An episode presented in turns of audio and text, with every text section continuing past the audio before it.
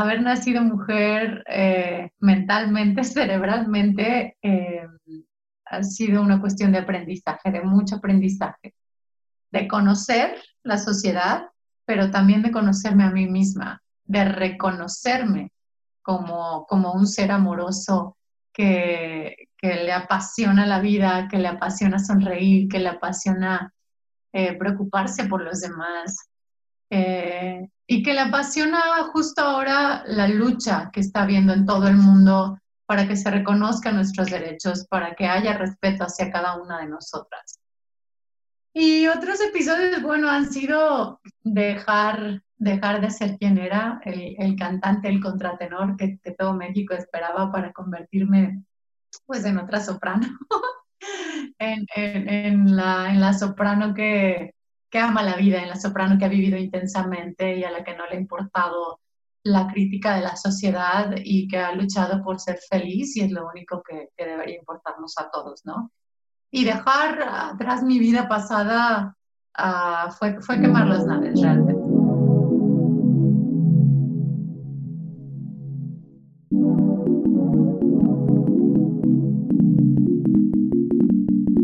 Bienvenidos a este espacio creado para tener conversaciones profundas y genuinas sobre la historia de vida de personas resilientes y empáticas que convierten los problemas en oportunidades y los miedos los utilizan a su favor. En el micrófono, Joshua Villaseñor y alguno de sus invitados que ha decidido quemar las naves.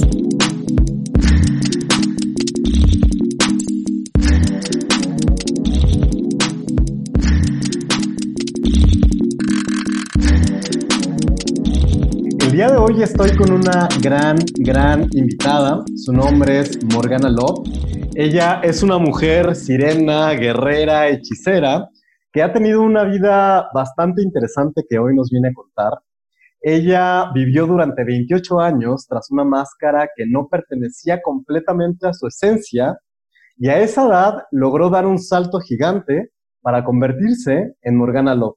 Muchísimas gracias por estar acá el día de hoy con nosotros, Morgana. ¿Cómo estás? Bienvenida. Ay, qué bonita introducción. Muchas gracias, Joshua. Estoy muy contenta de estar platicando aquí contigo y pues con quemar las naves, que me siento muy identificada, por cierto, con, con esa frase. Vamos a poder platicar mucho sobre las veces que has tenido que quemar las naves. Ay, Dios mío, pues quemémoslas, que para eso somos sirenas. Exactamente, muy bien, pues les recuerdo a todos por favor seguirnos en nuestras redes sociales como arroba quemar las naves podcast y compartir cada uno de los episodios que estamos desarrollando con todo el corazón para todos ustedes. Eh, primero que nada, quiero presentarles a Morgana un poco de su trayectoria profesional. Ella es cantante, compositora, actriz, escritora y conferencista. Eh, cantante de ópera por el Conservatorio Nacional de Música de México, actriz en películas y cortos filmados en México y otros países, autora del libro En el cuerpo correcto, embajadora de México de la campaña Free and Equal de la ONU y ella es mexicana de San Miguel Allende, Guanajuato. Es integrante del Laboratorio de Investigaciones Escénico-Musicales y del ensamble vocal El Cofre, con obras de ópera itinerante bajo la dirección de Eduardo García Barrios, produciendo un disco colectivo. Ha hecho múltiples conciertos en ciudades como México, España, Uruguay, Canadá, Bangkok, eh, París, Londres, en San José, Costa Rica también. Ella es, eh, tiene un disco que se llama Dos vidas en uno, eh, de piezas clásicas y mexicanas y otras de su autoría.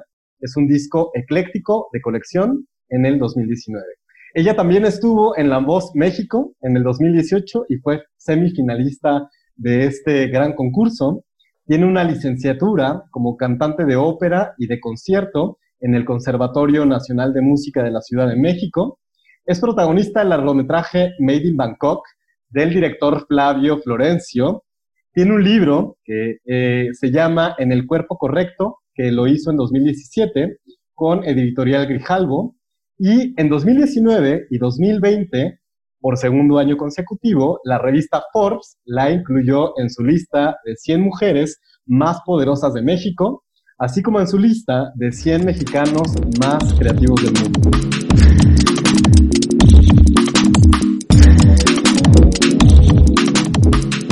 Pues es un honor tenerte acá. Muchísimas gracias, Morgana, por, por, esta, por esta charla que vamos a tener el día de hoy. Tienes una trayectoria, de hecho, quité algunas cositas para que no se hiciera tan largo esta, esta introducción. Has hecho muchísimo. Primero que nada, Morgana, quiero hacerte una pregunta que le hago a todos mis invitados, que es, ¿quién es Morgana como persona, como ser humano, como mujer? Cuéntame un poco más sobre ti detrás de, esta gran cantante. Eh, soy una mujer que ha tenido que luchar contra toda la sociedad. Eh, bueno, mm, podría decir que solamente contra la sociedad a mi alrededor, pero no, realmente ha sido contra toda la sociedad mexicana machista, misógina, racista y clasista. Y que finalmente eh, he conseguido mi paz interior soy una mujer que, que ama la música, que ama el cine, que ama sonreír y que, que ama la naturaleza y que le encantaría ver que en nuestro país eh, hubiera más gente así, llena de amor, hacia sí mismos, hacia sí mismas y hacia todos los demás. Eso soy, eso soy yo. Excelente. Oye, Morgana, pues mira, vamos a, entrar un poco en tu pasado, que antes de, comenzar eh, la entrevista comentábamos que a veces es complicado podernos abrir a este nivel porque hay cosas que, ya olvidamos o que quisiéramos olvidar, sacar casi casi de nuestras vidas y de nuestra historia, porque son cosas que a veces duelen, ¿no? Son cosas complejas que, todos hemos vivido. Y justamente quiero preguntarte cómo fue tu infancia. En tu libro eh, pones algo que me encantó y que quiero poner, eh, contarles acá, que dice, cuando nací, era un niño hermoso, de ojos brillantes y sonrisa fácil. Me nombraron Saúl. Fui creciendo y mientras que en la cáscara externa de Saúl era un niño alegre, en el interior yo cada vez era menos él. Te quiero preguntar un poco cómo fue tu historia, cómo fue la, infancia de Saúl en realidad exteriormente fue feliz. Era como cualquier niñito que, jugaba, que le encantaba jugar con, sus hermanos y ver la televisión, las caricaturas y todo esto. Pero interiormente sí era bastante complicado porque yo desde los cuatro años sabía que, que mis genitales no correspondían. Sentía desde los cuatro años una extrañeza profunda, una tristeza profunda y una, un enojo contra mi, mi propio cuerpo particularmente contra mi pene y mis testículos. Entonces, era muy complicado para un niñito, imagínate a los seis años, siete años, vivir ah, justo cuando estás descubriéndote, em, descubrir que algo de ti te provoca tristeza y te provoca enojo. Entonces fui creciendo con, con ese sentimiento interno que nunca le dije a nadie y cuando intenté expresarlo con mi mamá a los seis años más o menos, pero no lo intenté expresar así como te lo estoy contando. Eh, intenté maquillarme como ella en, en, el tocador de mi mamá y para ella fue un shock, perdóname, fue un shock muy, muy grande porque pues en esta sociedad no estamos tan acostumbrados y sobre todo hace algunos años, la, gente no tenía nada de información, sobre todo aquí en provincia, eh, soy guanajuatense, entonces en ese entonces, hace algunas décadas, la gente tenía mucha menos información de la que tiene ahora y mi mamá reaccionó de forma pues eh, un poco violenta y me limpió la cara eh, muy enojada con miedo de que, de que fuera yo a sufrir, ¿no? Porque creo que, creo que detrás de la violencia de los papás hacia la gente LGBT se esconde un gran miedo de que seamos lastimados. Pero con ese regaño yo sentí y supe que no iba a poder contarle a nadie más lo que me había, lo que estaba pasando, lo que pasaba por mi cabeza en esos años y me quedé callada hasta los 28 años. ¿Y, y qué, fue, qué fue lo primero que pensaste? Supongo que este momento fue en el que decidiste, o de, los más grandes momentos en el que decides quemar las naves, ¿no? Que era lo que hablábamos en un principio de no hay vuelta atrás. O sea, aquí ya decido que no voy a regresar, no voy a dar un paso atrás. A partir de ahora todo es hacia adelante y decido jugármela con todo para poder perseguir esa persona que realmente yo quiero ser. ¿Cómo empezaste a, pensar que, tenía que ser tu transición? ¿Qué pasos querías empezar a dar? ¿Cómo, cómo es este proceso de, transición? Mira, qué curioso. Hay como cinco momentos a lo largo de mi vida en los que es importante para mí quemar las naves. Pero uno de ellos, y sí, de los más importantes, fue ese a los 28 años que, que caí en una depresión muy fuerte. Yo nunca había tenido depresiones. Estaba deprimido todo el tiempo, pero no tal, no tal cual como, como eso, como, como dejar de ir a trabajar, dejar de comer, pasar todo el día acostada en la cama no querer hacer nada más, ya no disfrutar de la vida. Y, en ese momento me di cuenta que no me quería morir, ya pues había, me había abandonado, me estaba abandonando como desde los 26 empezó el proceso y a los 28 ya era muy fuerte, ya no me levanté para nada. Y empecé a pensar que tenía que tener información de lo que me estaba pasando durante toda mi vida. Okay. Y así fue. O sea, en ese momento no sabías toda esta cuestión de, de, la disforia. No, porque además yo tenía prejuicios muy fuertes contra las personas trans. Ok. okay, porque, porque había crecido, claro, en una familia donde no tenía información y, y conforme fui creciendo, ya que me fui a vivir a Ciudad de México, me enteré de la existencia de personas trans y, y, yo tenía este enorme prejuicio de que eran personas solamente que se dedicaban a pues ya sabes, a, andarse drogando por las calles, a robar, a hacer lo peor de la sociedad, como mucha gente lo sigue pensando desafortunadamente. y, y, en ese entonces, pues eh, yo no quería saber nada de esas personas, o sea, yo decía, no, es que yo no soy como, como ellas, ¿no? Yo, yo, no, yo no soy así, yo, yo tampoco me quiero dedicar al trabajo sexual, entonces yo no me siento identificada con ellas. Y hasta que busqué en internet eh, lo que me estaba pasando, el, esta frase de soy hombre, pero siempre me he sentido mujer. Entonces ahí fue cuando empecé a leer y a informarme sobre quién era y sobre quién podía ser sin necesidad de, de hacer algo que yo no quisiera. Entonces ahí fue cuando me levanté, me fui al psicólogo, me fui al terapeuta y él me ayudó a resolver pues básicamente mi vida entera.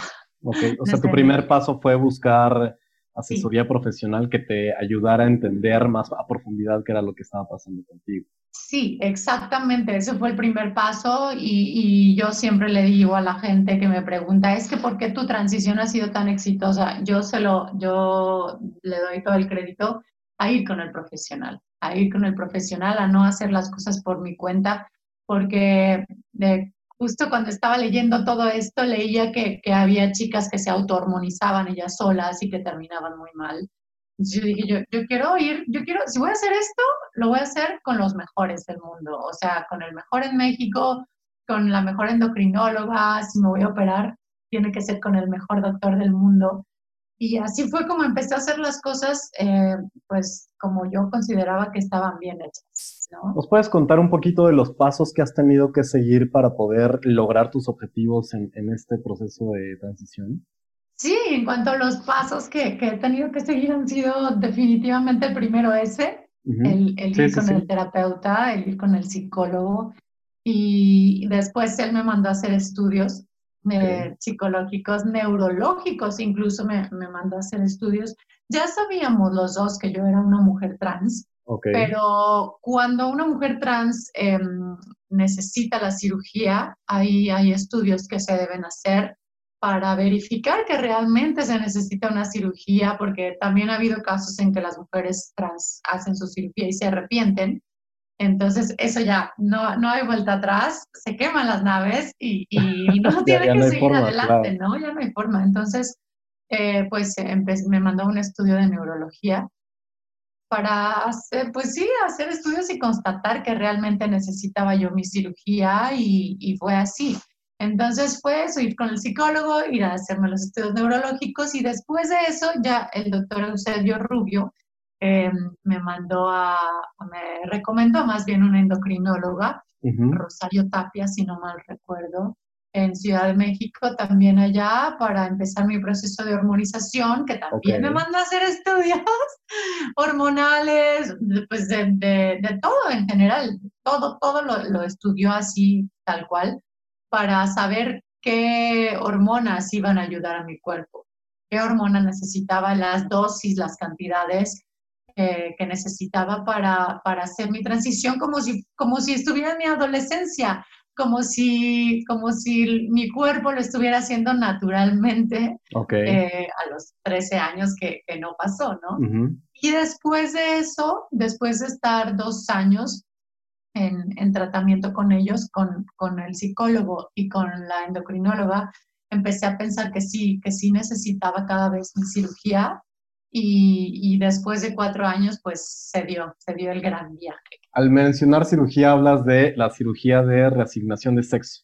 Sí, mi única cirugía, la única cirugía que he tenido en la vida ha sido esa, la, mi cirugía de reasignación sexual. Ok, muy Esa era la única que necesitaba, después se me antojaron muchas otras, pero dije, no, igual todavía no. ¿Para qué? No, ya no, ya no quiero ninguna otra. ok, ok. Oye, ¿y nos puedes contar un poco sobre qué significa esta cuestión de la disforia de género? ¿Cómo, cómo se vive la disforia de género? Mira, en, en, en tiempos anteriores eh, se decía que, que, la, que la gente transexual eh, tenía disforia de género. Era considerada una enfermedad, em, era algo clínico, algo médico. en los tiempos modernos eh, se, se, sacó de la lista de enfermedades por la organización. Claro, como la homosexualidad y... Exacto, exactamente. Eh, claro, lo que a la gente le da miedo o no le gusta, lo, consideran lo, una distinto, lo distinto. Exacto. Exacto. Y ahora sabemos perfectamente que no, que es una circunstancia de vida que tal vez sí tiene eh, algunos factores médicos en su inicio, como por ejemplo cuando se está desarrollando el feto puede haber una descarga inusual de hormonas en, en la madre o que estén tomando unos medicamentos, que eso hace que, que, el cerebro se forme de una manera y el cuerpo del feto se desarrolle de otra forma. Entonces, pues naces con cerebro del género opuesto al que tiene tu cuerpo. Es así de simple. Pero eh, la disforia de género es eso, no sentirte conforme, sentir esta angustia, no sentirte contento con, con tus genitales, con el género que, con el que eres asignado cuando naces. ¿no? Es, yo creo que para ustedes es, bueno, para la gente que, que nace con, sin disforia de género, eh, es, eso se va a sentir bien padre, ¿no? Voltear a ver tus genitales y decir, wow, qué, qué maravilla, ¿no? Para nosotras es espantoso, espantoso de verdad. O, o, el cuerpo mismo, claro, para las chicas que no necesitan la cirugía de reasignación sexual, uh -huh. voltearse a ver el cuerpo y saber que, que no están en, en, donde deben No, porque estar. no solo son los genitales, sino realidad Claro. es, es todo el... Es, es todo el cuerpo, exactamente. Todo- Oye, y cuando eras de niña, ¿cómo, ¿cómo asumías esta situación? O sea, ¿qué era lo que pensabas sobre ti misma? ¿Cómo era tu relacionamiento con los demás niños? Eh, por supuesto, sufriste de muchas agresiones eh, de todo tipo. Primero que nada, ¿cómo tú lo asumías? ¿Cómo te asumías en este momento? Y luego, ¿cómo, cómo te relacionabas? Yo me asumía como una niña, o sea, para mí era normal como jugar con mis compañeritos en la primaria, como, como si fuera una niña que jugaba con ellos, a la que pues aceptaban que una niña jugara con ellos, pero mm, tenía muchos amiguitos de los cuales me empezaba a sentir atraída. Y, creo que yo mismo me di cuenta que, que eso no era normal al ver a los demás, ¿no? Porque todo el mundo era, ay, este, te- me gusta la niñita, me gusta la güerita, me gusta, ¿sabes? Me gustan, pues en- en los chicos empezaban a decir eso. Y yo me ponía a pensar, pues es que yo, a ver, yo traigo el uniforme como ellos, mi mamá me dijo que soy niño, entonces yo soy como ellos, pero entonces deberían gustarme las niñas. Y me empezaba a preguntar muchas cosas, pero yo seguía siendo como yo era, o sea, tenía una voz súper aguda, mi mamá decía que estaba súper consentido, que, por- porque hablaba, ah, ya sabes, hablaba claro que sí. Ok, ok. Y, y, mm, pero aún así yo seguía jugando con ellos. Lo, lo difícil vino en la secundaria, cuando ya, pues se supone que ya no cambias y ya no puede ser así, como te estoy diciendo. Sí, ya, ya, porque- cuando niño todavía medio pasa, ¿no? Sí, pasa, pero ya cuando eres adolescente, en los demás ya no te perdonan nada. Claro. La gente a tu alrededor, eh, pues te está El juicio. juzgando todo el tiempo, te está juzgando todo el tiempo, exactamente. Y ahí, ahí fue lo difícil, porque mi voz, pues no cambiaba, no cambiaba, no cambiaba y no cambió. Entonces eh, fue, fue muy complicado porque yo era un blanco muy, muy fácil, porque además de la voz era pues todo, el físico, era, era súper delgada, era eh, pues súper afeminada o femenina, ya no sé cómo decirlo, pero pues eh, para ellos era un, era un adolescente, era un muchachito afeminadísimo, con voz de mujer, y al cual había que castigar por eso, ¿no? Porque ya sabemos que en esta sociedad se castiga todo lo que es femenino. ¿A qué se debe este, este castigo de la sociedad a todo lo que es femenino? Pues al machismo, al machismo, a la misoginia que, que al parecer está en nuestro ADN como, como cultura, como sociedad, eh, a los prejuicios que tiene la gente, a las enseñanzas que se nos han dado por parte de instituciones donde se nos ha dicho que la mujer vale menos que el hombre, que la mujer no debe tener voz ni voto, tal cual, que, que la mujer no debe tener poder porque una mujer con poder es peligrosa. Yo creo que se debe a todo eso, a todo eso que está contra la mujer en una sociedad, no solo mexicana, sino en general yo creo que latina. ¿Cómo has enfrentado toda esta situación con tu familia? ¿Qué, qué es lo que ellos, ellos opinan ahora? O sea, en tu libro y en, y en el, el, documental sobre tu transición, estuve revisando varias, varias veces como la opinión de tu familia, pero ahora qué opinan? Y también cómo, cómo ha sido todo el proceso con ellos. Pues mira, tengo tres hermanos varones que siempre me apoyaron desde el primer momento. Desde niños siempre nos llevamos bien, nos cuidamos entre los cuatro, nos ayudamos, nos apoyamos y de acuerdo a nuestras posibilidades intentamos estar ahí en las vidas de los demás. Y en el momento en que yo les dije, me entendieron, me dijeron que no importaba nada más que yo fuera feliz, que si así iba a ser feliz, que ellos me apoyaban, y ya se habían dado cuenta, además, y que, que tenían su apoyo incondicional. Mis papás pues, lo recibieron de manera eh, muy triste. Fue muy complicado con mis papás porque tenían muchos prejuicios al respecto, eh, no estaban preparados. Yo creo que ningún papá está preparado para que su hijo o su hija le diga soy una persona trans y ya no voy a ser la persona que ustedes han conocido, sino seré otra persona. Entonces eh, fue muy triste para ellos, no lo entendieron y, y me tuve que tuve que salir de mi casa, ya no vivía yo aquí, vivía en Ciudad de México, pero para ellos pues ya no podía regresar si no era vestida como hombre.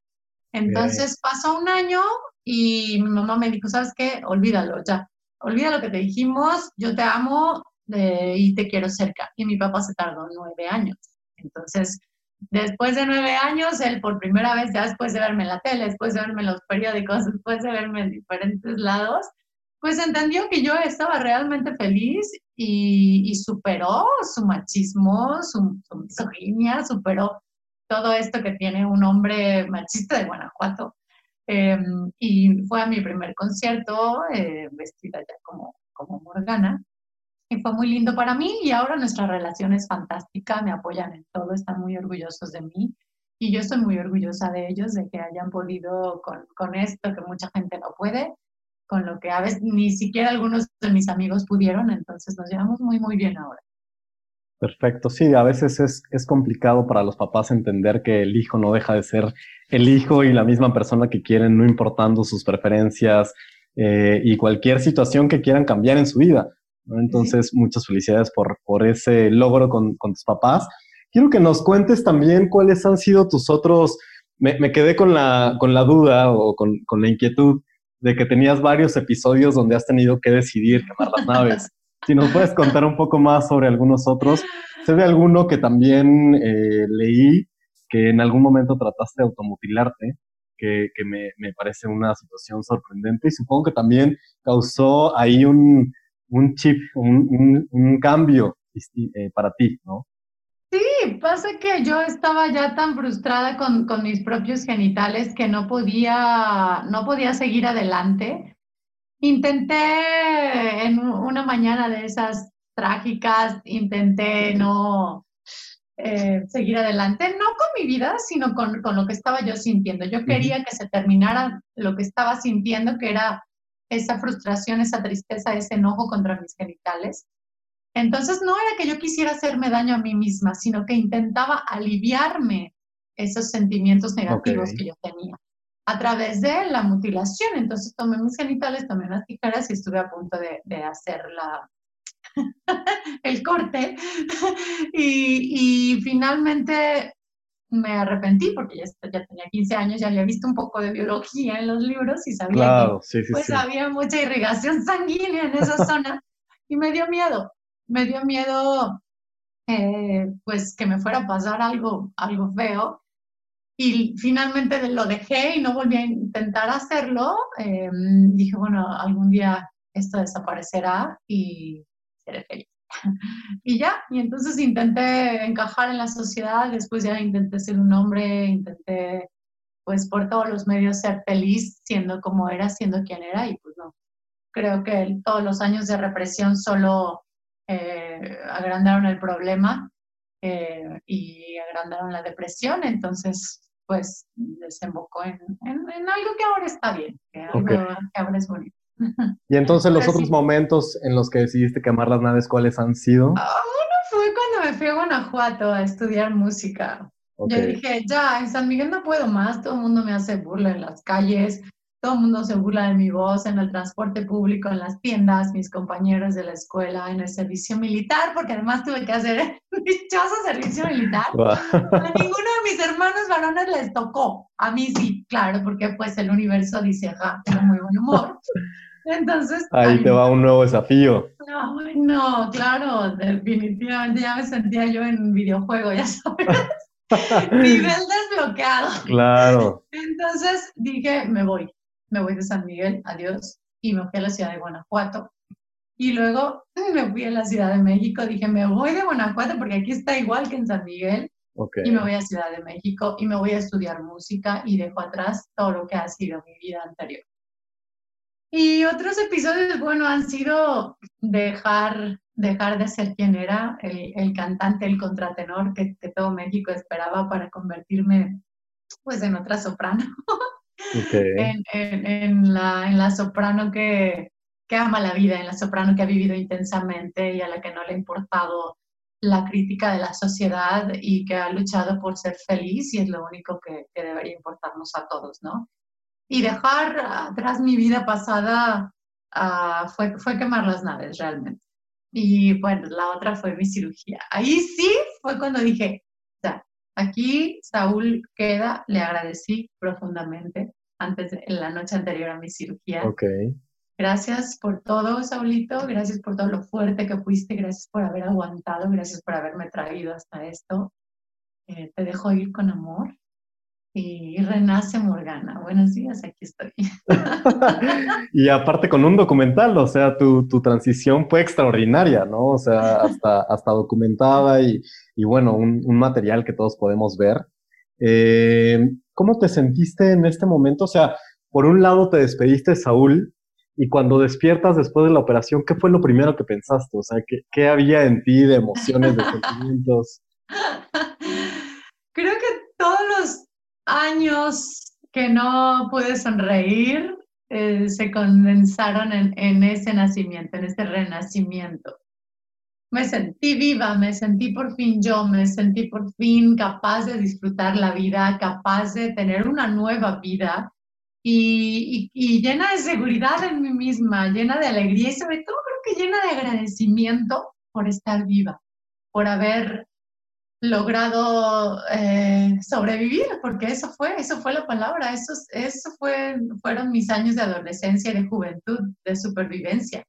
Y, y sonreí, le agradecí a la vida, desperté con una cámara aquí y yo decía, no puede ser, no me importa, ya no me importa, todo lo veo, sino, sino que importa que estoy viva, importa que lo logré, importa que mi sueño eh, se ha hecho realidad, que Dios escuchó mis plegarias que todas las noches le hacía, que el milagro ha sido consumado y, y que mi vida ha empezado. Ahora sí, agárrense porque ahí las.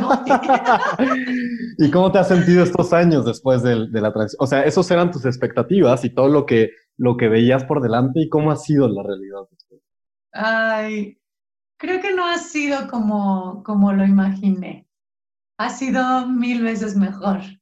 Creo que, creo que estos años después de la cirugía, voy a cumplir ocho años el próximo 8 de noviembre, han sido los más felices de, de toda mi vida. Han sido los más felices, los más plenos, los más sorprendentes, los más llenos de, de vitalidad, de energía, de, pues de paz interior también. Creo que esto se llama vida. Creo que esto es vivir la vida intensamente y la verdad a veces me parece súper extraño que la gente no tenga esta alegría cuando, cuando tienen pues todo para ser felices. O sea, no lo entiendo, no lo entiendo, pero pues no me toca a mí tampoco entenderlo, sino hablar de lo que me pasó a mí para, para que la gente pueda aprovechar y valorar lo que tiene. Y acompañado de la cirugía, ¿qué, más has trabajado en ti misma? Porque al final eh, es una parte muy importante que tiene que ver con tu cuerpo y además algo que, que tú necesitabas para poder expresarte como realmente querías hacerlo. ¿Y qué más has trabajado en ti misma para poder avanzar como en este proceso?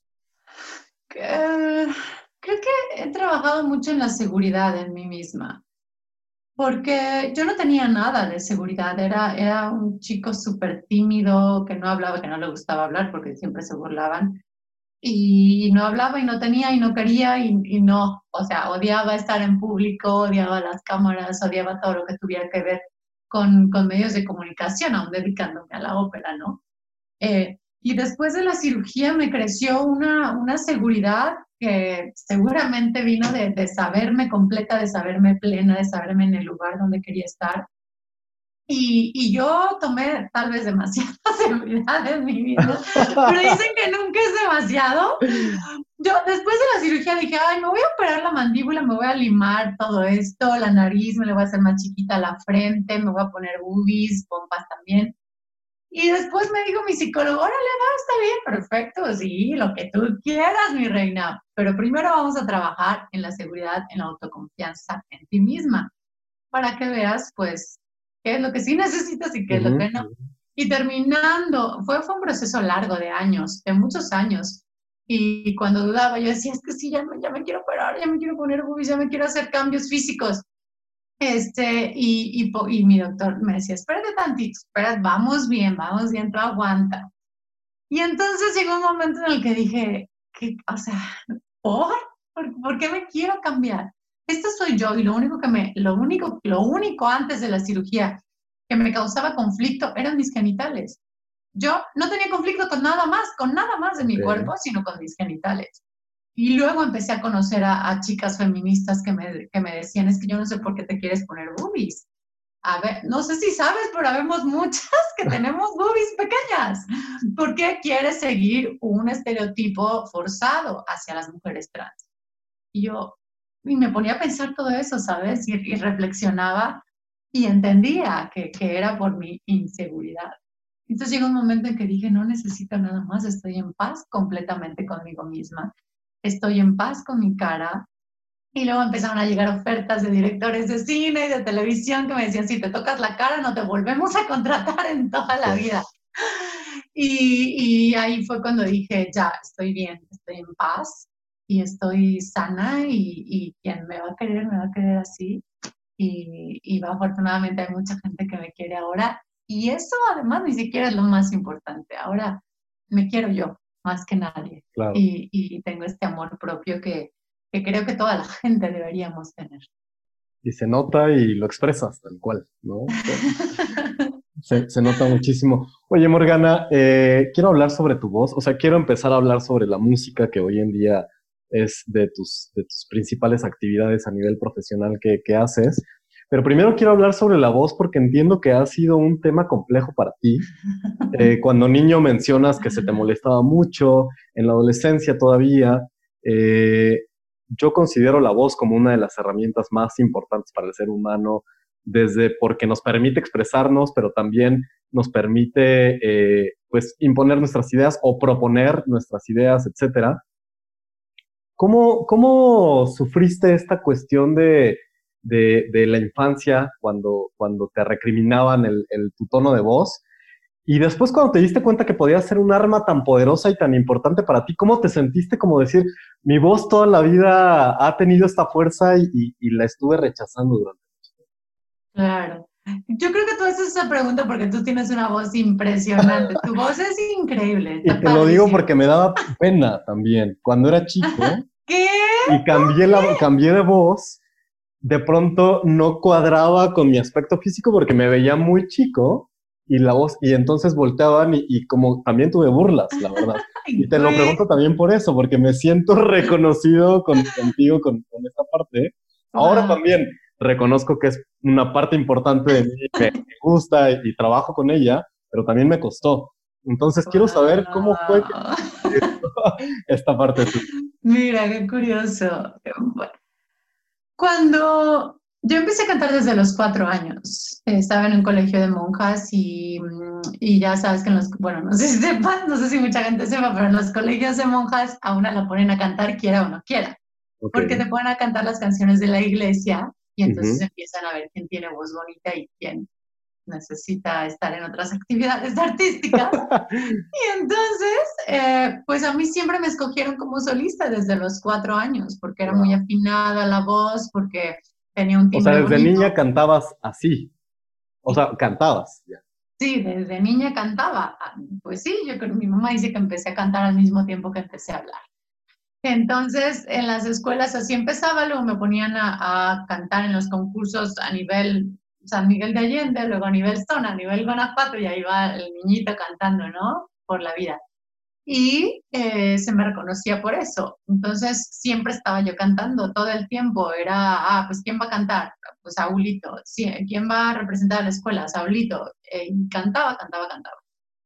Cuando cambio de primaria a secundaria, que me fui a una secundaria pública aquí en San Miguel de Allende, las cosas fue cuando se empezaron a poner feas, porque ya no había coros, ya no había monjas, ya no había gente que me admirara la voz, ya no había concursos. Eh, lo que había eran muchos chicos em, que se fijaban en todo, que eran crueles. Sabemos que en la adolescencia podemos ser bastante crueles por también lo que hemos vivido en nuestras propias casas y, que, y que necesitaban desahogar todo lo que estaban viviendo y pues el blanco fácil para el desahogo era, era el adolescente flaquito, moreno que, que, que, hablaba como niña. Entonces yo, aunque amaba cantar y que me encantaba cantar, yo llegaba a mi casa y cantaba para dejar de llorar. en la escuela ya no podía cantar mis, algunas de mis amigas habían estado en la primaria y siempre me decían, cántanos, cántanos, por favor. Y yo cantaba escondidas en mi grupito de amigas en el salón cuando los hombres se iban a jugar fútbol. Entonces, eh, claro, cuando ellos se enteraban que yo cantaba, pues era todavía más la presión, ah, es que porque hablas como niña, ya sabes, en el pase de lista, yo presente. Y ellos, ja, este, no es Saúl, Saúla, no sé qué. Me empezaron a hablar en femenino, en la, en la, pues sí, en la Leovino Zavala, que era la secundaria, ya la que me... Pero después, eso fue durante tres años. Tres años, todos los días, el pase de lista era burlas hacia Y las cosas se ponían peor porque pues los chavos también estaban descubriendo su sexualidad. Em, y mi sexualidad, pues se, limitaba a estar en mi casa, a pensar en hombres y, y, después empecé a pensar en lo que ellos me habían obligado a ver, porque uno de los episodios fue cuando me, me sujetaron entre todos, entre una bolita y me obligaron a ver eh, pornografía ahí en, en, la, en, la, secundaria. Y eso fue un shock para mí, porque pues yo había crecido en una familia de, de valores, de respeto, de, donde no se hablaba de sexualidad tampoco, y ese fue mi primer acercamiento y fue muy violento. Entonces, pues después tuve que trabajar con eso, con que no, con la sexualidad no es violencia. Entonces, ¿sabes? Había muchísimas cosas de basura en mi mente por eso, de basura en mi mente por, por todo eso que, que me estaban haciendo. Y, y, fue todavía más complicado porque me preguntaban que si yo quería ser mujer, que, que si, que si me querían, quería, querían que ellos me cortaran los genitales, o sea, era, era una violencia tremenda todos los días. Sí, hay mucha crueldad en, en, las escuelas e, en, esas edades, ¿no? De, de, niños. Sí, pero pues uno te resuelve y te haces más fuerte y, y después de eso me fui a la preparatoria. Ya no había crueldad física, pero sí habría, había mucha crueldad verbal. Me gritaban desde los pasillos que mamacito, que, que fuera y que les diera sexo oral, con otras palabras, por supuesto, que no voy a repetir, y eso me lo gritaban. Y en una escuela de monjas, porque la prepa también era de monjas. Entonces, pues vivir eso todos los días sí te marca, eh, te pone a pensar que, el mundo no debería ser así, que, el mundo no debería estar lleno de tanta violencia, de tanto cuestionamiento, de tanto juicio. Y, pues te, te, hace crecer y te hace ser más fuerte y te hace querer huir también. Entonces yo dije, no me voy de aquí, no quiero saber de esto nunca más y no quiero saber de esa gente tampoco nunca más. Y ahora me entero que, que esa gente es la que está en los puestos de gobierno y digo, wow, pues tenemos los gobiernos que tenemos. Entonces, es difícil, es difícil. Y, pues nada, seguí y hasta que por fin eh, pude tener un poco de paz, salirme a, la escuela de música, ahí fue muy bien recibida. Me dijeron, wow, tu voz es preciosa, tu voz es divina. Eh, hay mucho, muchos artistas en el mundo que son contratenores, que son como tu voz, te vas a hacer millonario, ya sabes. vale, eres el contratenor que, que, nunca ha habido. Que, el mundo esperaba. Exacto. Y yo dije, wow, pues, pues yo no sé, pero aquí no me agreden y aquí me voy a quedar. Ok. Entonces fue así como, como la voz resultó ser eh, el arma para seguir viviendo. Además era lo que me encantaba. Yo no había podido dejar de cantar en la prepa, volví a cantar, de hecho, aunque me seguían agrediendo. Mi vocación, esta fuerza interior, un día salió y dijo, tienes que seguir cantando y me metí a un concurso de canto en la prepa y no me importó que se siguieran burlando de mí. Y gané el segundo lugar, así que se aguantaban todos los que no me quisieran. Entonces, eh, después de todo ese proceso vino, vino pues eh, ser el contratenor en Ciudad de México también en el Conservatorio Nacional de Música. Eh, y empecé a ganar muchos premios, canté en Bellas Artes, ganaba todos los premios del conservatorio, les ganaba hasta los que ya iban a terminar la carrera, les, ganaba, porque yo me, era muy dedicada, era muy ñoña. Siempre he sido muy ñoña, entonces siempre he sido muy, muy dedicada a mis estudios y, y, me he preparado mucho. Entonces, desde ese momento eh, empecé a ver que la voz me sacaba y me llenaba de luz y dije, no, no puedo separarme de esta voz ya nunca porque es lo que me hace feliz, porque es lo que me hace sentir bien en toda esta tormenta que estoy viviendo en mi interior con mis genitales y esa es mi tabla de, de salvación, la voz. Así que empecé a ganar todo y cuando vino la transición, eh, dije, wow, claro, era por esto. Era esto, claro. Esta es quien soy. Y entonces ya empecé a hablar, hablaba fuerte en todos lados. de pasar de decir, me da un refresco, por favor. Me da un refresco, por favor. claro, porque además leí que, que tratabas de montar la voz para...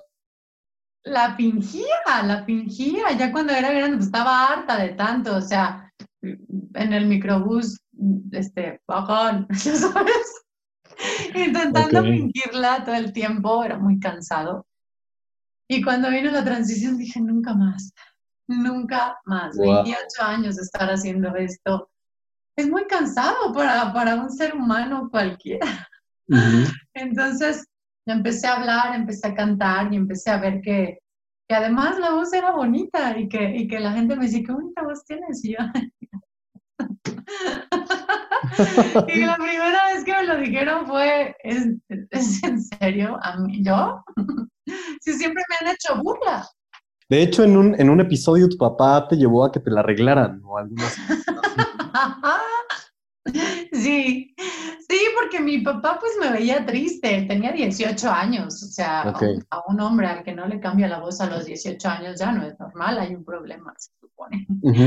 La verdad es que nunca fuimos al doctor y nunca me enteré por qué no me había cambiado la voz, pero mi papá me llevó con una amiga de él que sabía que era una maestra de canto, que había sido una afamada maestra de canto en Francia.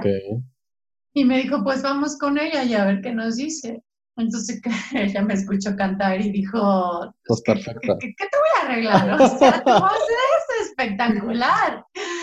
Tienes que seguir cantando, por favor, sigue cantando. Y, tu voz es perfecta y no, no te tengo nada que arreglar. Y mi papá entendió ahí que, que tampoco había mucho que arreglar. Que, así o sea, allá la voz, ¿no? O sea, que, que pues, tenías una fortaleza con, con esa gran herramienta. Sí, me exactamente, y que podía hacer cosas buenas, cosas importantes en la música, que finalmente era lo que yo había elegido. Ok, perfecto. Oye, y justo para ti, ¿qué significa hoy la música? Es mi vida entera. Yo no podría hacer mi vida sin música. A veces me pongo a pensar, y bueno, no sé, ojalá que todo el mundo piense eso, pero si no tuviera yo eh, esta voz, eh, si algún día perdiera la voz, seguiría componiendo, seguiría haciendo cosas en la música, tal, vez tocando el piano. Me encanta, es, creo que es mi manera de transitar por este mundo. Eso significa la música para mí, significa luminosidad en, tiempos violentos, en tiempos difíciles como los que hemos estado viviendo ahora y como los que he estado viviendo a través de toda mi vida. Eso significa la música, luz, la luz al final de, del túnel personal. ¿Qué, ¿Qué, es lo que estás eh, buscando hoy con tu carrera, Morgana? ¿Hacia dónde va tu carrera? ¿Qué es lo que estás haciendo el día de hoy? Mira, primero iba hacia los teatros grandiosos del mundo, ¿no? Eh, cantando ópera en la Scala de Milano, de, Nueva York, regresar a Bellas Artes. Voy a regresar a Bellas Artes, eso sí lo quiero hacer. la Scala y el Met tal vez ya no están tanto en mis prioridades. Pero, pero me gusta mucho cantar. Eh, pasa que, claro, con, la, con mi liberación, con mi transición, también vino una liberación mental. Y si bien estoy muy enfocada en lo que hago, sigo estudiando mucho, sigo estudiando mis guiones, mis canciones, me la paso dando conciertos, mi mente también se liberó en el sentido de, ah, quiero, quiero ser la, la cantante que todo México esperaba, ¿no?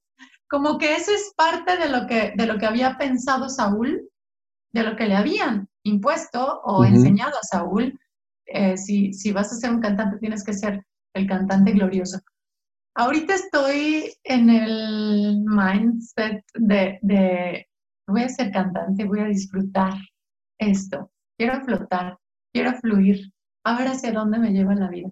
Porque sé que, sé que con todo el, trabajo que, que he tenido, con toda la preparación que he tenido, la vida me va a llevar a un buen lugar. Siempre me ha llevado a lugares buenos, siempre me ha dado sorpresas maravillosas en cuanto al canto, en cuanto a la música y también en cuanto al cine. He sido muy afortunada de que en todos mis papeles eh, en el cine he tenido la oportunidad de cantar, he tenido la oportunidad de hacer música y eso para mí es, es lo que más me llena en este momento. Creo que, creo que ahorita lo que más quiero en la vida, si tú me preguntas hacia dónde vas, eh, me gustaría hacer películas, hacer series, cortometrajes, donde pudiera cantar. Ok, ¿y cómo llegó la actuación a tu vida? O sea, después, una vez que ya estabas en la música, ¿cómo te llegan las ofertas para actuar? Actuación siempre ha sido parte de mi vida, porque bueno, primero actué como hombre durante 28 años y después de eso... la mejor actuación. bueno, en realidad no era tan buena porque no me creía. no me creían mucho. Okay. Pero, pero, vino eh, cuando decidí ser cantante de ópera. Ya sabes que en la ópera también, pues es, actuación, es actuación, actuación cantada. Y estudié dos años de actuación en el Conservatorio Nacional de Música. Y como cantante de ópera siempre tienes que estar metida en, la actuación, en tu papel, en, lo que estás cantando. Y después de eso eh, llegó Made in Bangkok a mi vida y resultó que a la gente que vio Made in Bangkok, que hubo muchos directores de cine y actores que vieron Made in Bangkok, que dijeron, qué cara para el cine. La cara que yo me quería operar resultó ser buena para el, para el cine. Y dijeron, Ay, a lo mejor puedo hacer cosas en el cine. Y entonces eh, vino este director maravilloso, mi maestro de actuación, Alejandro Bracho, y me propuso ser el protagónico de, su, de la nueva obra que estaba montando, una obra de teatro que se llamó Esperando Godet. Y me dijo, te quiero a ti, te quiero a ti porque quiero una mujer trans con tus características para el, para el coprotagónico, porque eran dos mujeres protagónicas. Y me dijo, ¿qué onda? ¿Te animas? Y es que nunca he hecho teatro hablado. O sea, yo canto. si quieres canto, órale, sí vas a cantar, pero quiero que, que, que actúes. Es un reto para ti. Y entonces ya mi mejor amigo, que es mi manager, me dijo, pues yo creo que deberías hacerlo. Supérate, ¿por qué te vas a quedar así? Los tiempos no están como para no diversificar, los tiempos están para aprender muchas cosas y hacer muchas cosas porque alguna de ellas o todas ellas te van a dar tu supervivencia, ¿sabes? Entonces, eh, fue así como acepté, me dijo, sé la protagónico y tomas clases conmigo de actuación. yo, adelante, hagámoslo. Y ahí, y estando en esa obra de teatro, vino Alejandro Zuno, de, el director del cortometraje Oasis, con el que ganamos el Ariel hace dos años, y mm, me dijo, es que yo te vi en Made in Bangkok y me encantó tu cara y me encantaste tú y me encantó todo, todo, tu, tu, personalidad y pues quiero ofrecerte el protagónico de mi cortometraje y yo, a ver, todos puros protagónicos y yo nunca he sido actriz. y me dijo, entonces quiero ir a verte actuar para ver si, si puedes actuar. Entonces, no, que no nada más eres una cara de cine. Y resulta que pues también podía actuar. Entonces eh, me dijo, sí, estás perfecta para el papel, eh, ni siquiera te voy a hacer casting. Y así, así han, han caído muchas cosas a mí. Te quiero por este papel. Y yo, ¿y el casting? No, sin casting. ¡Wow! Yo feliz, feliz, feliz de que me ofrezcan, de que me pase esto. Soy la más feliz. Porque aparte odio los castings. claro. Es como estos concursos de, me acuerdo perfecto, del conservatorio donde había muchos jueces ahí, te decían si eras buena o si no eras buena. Sí, alguien, alguien que define eh, qué tan bueno eres para algo está rarísimo. sí. O en el pues, concurso de belleza de Bangkok también. Ay, no, no. Porque contemos que para poder hacerte la operación, tu plan era primero participar en un concurso de belleza en Bangkok en el que el premio eran 10 mil dólares. Que era el costo de la operación y tu plan era después de esto, con el dinero del premio, poderte operar, ¿no? Exactamente. ¿Cómo estuvo esta experiencia del concurso de belleza? Una de las cosas más locas que he hecho, pero bueno, creo que, creo que también las cosas locas se deben hacer porque si no, no estás viviendo plenamente. Entonces, pues allá me enteré de que, de que había un concurso de belleza para mujeres trans en Tailandia y que, que eran 10 mil dólares el premio si, si, ganabas. Y curiosamente yo ya sabía que eso es lo que costaba la, la cirugía. con, el, con, el, doctor con el que yo me quería operar, recordemos que yo solo me quería operar o, o tratar con, con, los mejores y ya había leído que él era el mejor, el doctor Pritcha, en Bangkok. Sí, dije, es que no, o sea, yo nunca he estado en un concurso de belleza, no tengo la seguridad, porque obvio, yo no me había operado, entonces no tenía seguridad en mí misma para estar y yo siempre, me gustaban los concursos de belleza, cada año veía Miss Universo aquí en la sala con mi mamá y, y los veía y todo, pero no era como que yo no quería participar, yo nunca me había sentido la, la más bonita, digo, veía mujeres impresionantes y todas operadas además, y decís que no tengo nada de eso, o sea, y no lo quiero tener además. Entonces, tuve que luchar contra todos estos pensamientos y decir, pero son 10 mil dólares. que es mi cirugía, o sea, imagínate que voy, que gano y que me puedo operar, es el sueño de toda mi vida. Entonces, dije, no hay más, no tengo otra opción más que aceptar ese concurso. Y con todo el miedo que tenía, porque claro, eh, no es valiente quien no siente miedo, es valiente quien a pesar de su miedo hace las cosas. Así que me fui, me inscribí al concurso, eh, me cobraron creo que 50 dólares para inscribirme eh, y pues conseguí prestado el vestuario, todo eso. Y allá voy a mi primer viaje fuera del país, hasta Tailandia. Llegué primero a España porque ahí vivía una de mis mejores amigas de la prepa. Y ahí estuve con ella platicando, me, me, daba muchos ánimos, no podía creer lo que estaba ya haciendo, se sentía muy orgullosa de mí y eso me ayudó y me dio mucha fuerza para seguir al concurso.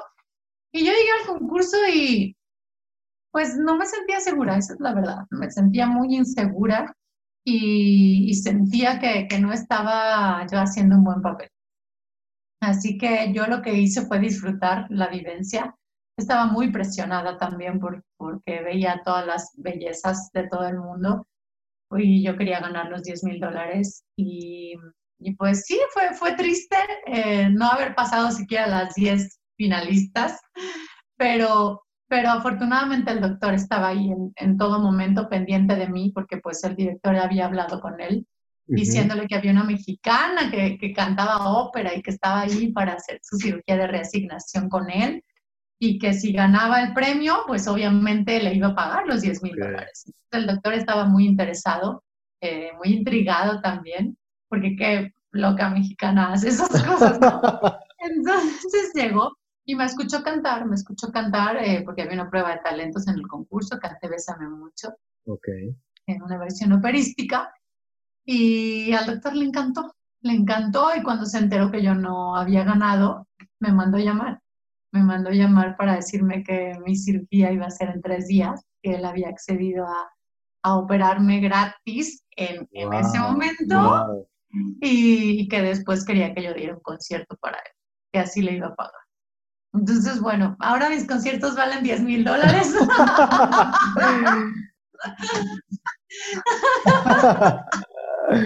ok.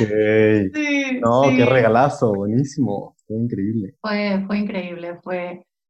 Ahí es donde me di cuenta que la magia existe, mm. que, que, el universo se alineó, que, que todo lo que yo había estado pidiendo durante 28 años era momento de hacerlo realidad y que la vida había sido buena conmigo, a pesar de todo lo que, lo que había pasado, que, que todo es por algo y entendí que, que las vivencias que tenemos en este mundo son por algo, para que aprendamos algo y también para que a veces podamos enseñar también algo a los demás.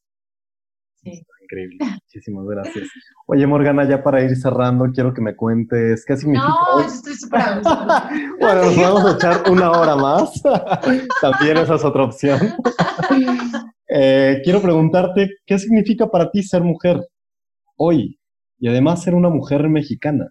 Ay, Dios mío. Creo que te voy a contestar. Ser una mujer mexicana, eh, primero para mí significa tener que ser muy valiente, tener que tener mucha fuerza, eh, tener que aprender a la mala cosas sobre, sobre supervivencia y cosas sobre amor propio. Y digo a la mala porque, porque ser mujer en este país es muy difícil. Yo pensaba que no, pero sí lo es. Eh, por todo el machismo que hay, por toda la misoginia, porque tú no puedes salir a la calle cuando hace un calorón con, con, ropa corta porque, porque tienes la seguridad y la certeza de que te van a decir algo en el menor de los casos, ¿no? Porque como mujer tienes que cuidar hasta cómo te vas a vestir, hasta cómo te vas, cómo vas a transportarte de un lugar a otro, porque te tienes que estar preocupando de cosas que, que un ser humano no debería preocuparse porque tienes un miedo, todos los días vives con miedo de lo que te vaya a pasar cuando sales a la calle. Entonces, y no solo eso, sino de lo que le vaya a pasar a tus amigas, siempre estás preocupada, ojalá que haya llegado bien, ojalá que, ¿sabes? Es muy complicado ser mujer en este país. No solo hablo desafortunadamente de eso, sino también para los trabajos. Hay un techo de cristal que dicen que no es cierto, que nos pagan igual, que, ganamos lo mismo, no es cierto por el solo hecho de ser mujer a veces ni siquiera te escogen para, para algunos trabajos. Es difícil, eh, entonces eh, ser mujer en este país eh, es tener que ser valiente y tener que ser fuerte. Y bueno, ser, ser mujer para mí del lado opuesto es, es lo más liberador que me ha pasado en la vida. Haber nacido mujer eh, mentalmente, cerebralmente, eh, ha sido una cuestión de aprendizaje, de mucho aprendizaje, de conocer la sociedad, pero también de conocerme a mí misma, de reconocerme como, como un ser amoroso que, que le apasiona la vida, que le apasiona sonreír, que le apasiona eh, preocuparse por los demás, eh, y que le apasiona justo ahora la lucha que está habiendo en todo el mundo para que se reconozcan nuestros derechos, para que haya respeto hacia cada una de nosotras. Entonces, pues ser mujer es eso para mí, ser amorosa, ser apasionada, ser libre también. Excelente, qué increíble, muchísimas gracias.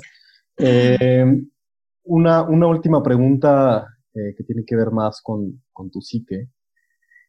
¿Estás, estás arrastrando como algunas situaciones de pronto o, regresan a ti algunas situaciones de, que viviste cuando niña em, que de pronto te hagan sentir miedos en la actualidad o de pronto has logrado concretar como todas estas situaciones que, enfrentaste cuando, cuando fuiste Tengo que contestar esa pregunta. Pues sí, ya estamos aquí. Sí se puede. Esta es la pregunta más incómoda que me han hecho. Ok. En todas las entrevistas, okay. digo en todas, ni siquiera René Franco. No sé si la viste, pero. Este. Sí, sí hay un, todavía tengo un tema pendiente que, que, que no he terminado de resolver. Y es eh, mi mis relaciones amorosas. Uh, nadie me hizo caso cuando era niña, obviamente, ni en la secundaria ni en la preparatoria. Entonces yo no viví estas cuestiones del romance adolescente. Y el hecho ahora de que, por ejemplo, de que alguien me diga, ay, es que estás súper guapa, me encantas, me hace, ¿sabes? Me hace entrar en pánico. Y, yo entro en pánico y no sé cómo reaccionar. Y eso, eso es muy personal lo que te estoy contando. si quieres igual lo edito y que, y que no esté, pero... No, no, ¿sabes por qué? Me siento como cuando... Hasta calor me dio. me siento como cuando escribí mi libro, que yo no quería contar muchas cosas. Claro, está, está bastante profundo de, de anécdotas. Este... Eh, Creo que, creo que no viví muchas cosas que, que la mayoría de los adolescentes viven y, y, eso me hace como estar viviéndolo ahorita a mis 40 años, acabo de cumplir 40. Y, y, no es como muy fácil para mí, tal vez siento que por eso me estoy enfocando tanto en, en, en mi carrera. Siento que a lo mejor estoy huyendo a, a enfocarme en, en una relación amorosa es difícil porque, porque para algunos chicos que están ahí eh, muy insistentes, este, pues yo me la paso bateándolo. y como que nadie ha tenido la paciencia de, seguir insistiendo hasta que yo diga que sí. Pero pero sé que es algo que debo trabajar y que en algún momento se dará y lo sigo trabajando también este, con, con mi terapeuta, entonces eso me cuesta, me cuesta en mi vida normal, pero también me ayuda mucho porque cuando canto canciones de desamor me salen increíbles. Muy buena interpretación. Buenísimo. Sí, sí, sí, sí, pero pues sí, yo creo que eso es lo que más, con lo que más estoy he estado batallando. Lo demás, pues ahora estoy fluyendo, fluyendo bastante bien. Me, considero una mujer bastante plena en lo que hago. Amo las ofertas que llegan de, trabajo y estoy muy contenta, muy, muy contenta con, con mi vida entera. Gracias, gracias por ser tan, tan transparente y contarnos esta, esta partecita. Eh, por último y para cerrar, ¿alguna habilidad, creencia, hábito que tú tengas o que tal vez no, no practiques necesariamente, pero que creas que sea indispensable para que las personas podamos vivir en bienestar. ¿Qué, qué recomendación tú darías o qué es lo que tú haces? A mí me gusta hacer ejercicio. Eh, lo he considerado importante porque, pues, sobre todo ahorita que estamos viviendo momentos difíciles, eh, tenemos mucha presión, tenemos mucha ansiedad y, eso de repente no nos deja concentrarnos y enfocarnos. Em, vengo de una familia donde para mi papá siempre ha sido importante hacer ejercicio. Mis hermanos pues, son de estos chicos de un 80 que se la pasan en el gimnasio. Y a mí no me gustaba porque también pensaba que eso era muy masculino. Mm. Después, cuando empecé a ser yo misma, después de la cirugía, eh, empecé a ver que, que, pues las mujeres también tenemos todo el derecho y, y, también es bueno que hagamos ejercicio para mantener nuestros cuerpos saludables. Creo que es una muestra también de amor propio y, y eso me ayuda, me ha ayudado mucho a, a, pasar por todo esto, sobre todo en estos cuatro meses.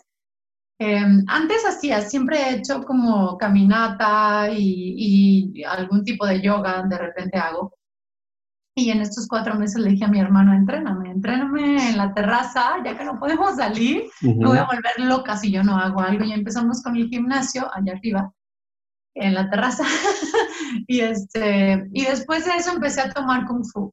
Y, y el maestro de kung fu me ayudó mucho también a, a tener esta paz mental. Claro que llevo dos meses de kung fu, entonces estoy aprendiendo otra parte de mí que me ha ayudado mucho a tener paz mental.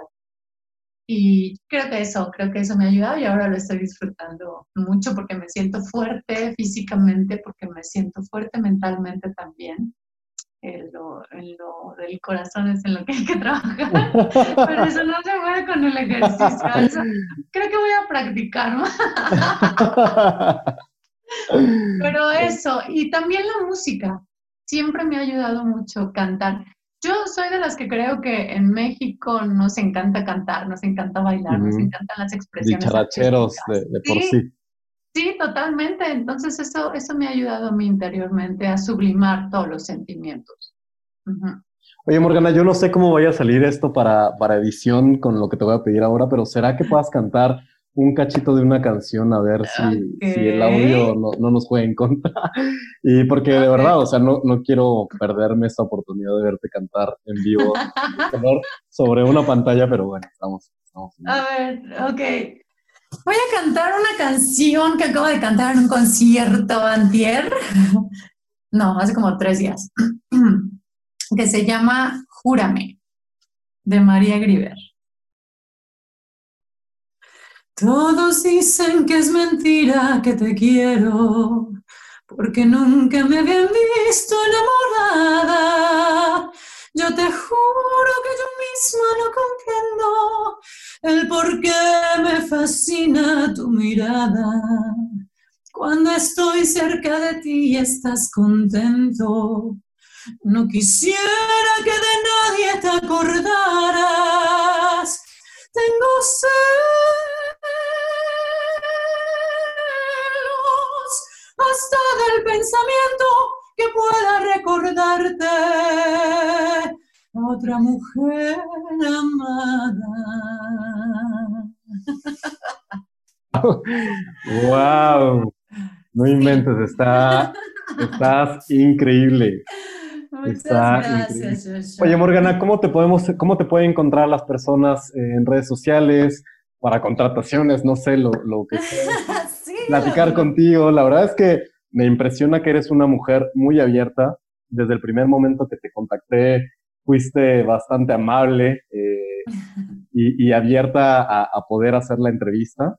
Eh, ¿Por dónde te puede contactar la gente? Me gusta, me gusta platicar con la gente, me gusta contestarles. Este, a veces me tardo porque de repente llegan muchos mensajes.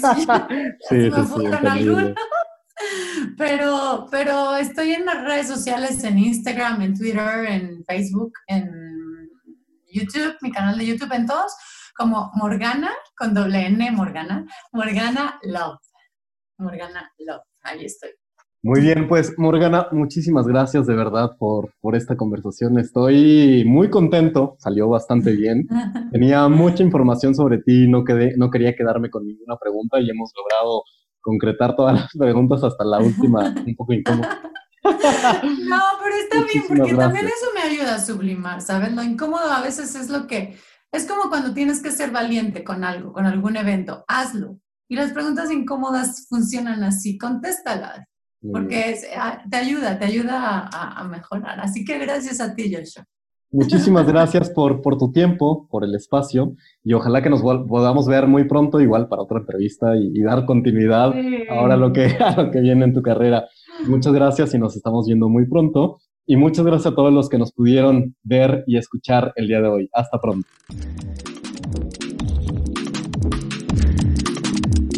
Debemos salir victoriosos de esta batalla, ya que solo hay un camino de vuelta y es por el mar. Nos escuchamos en el siguiente episodio.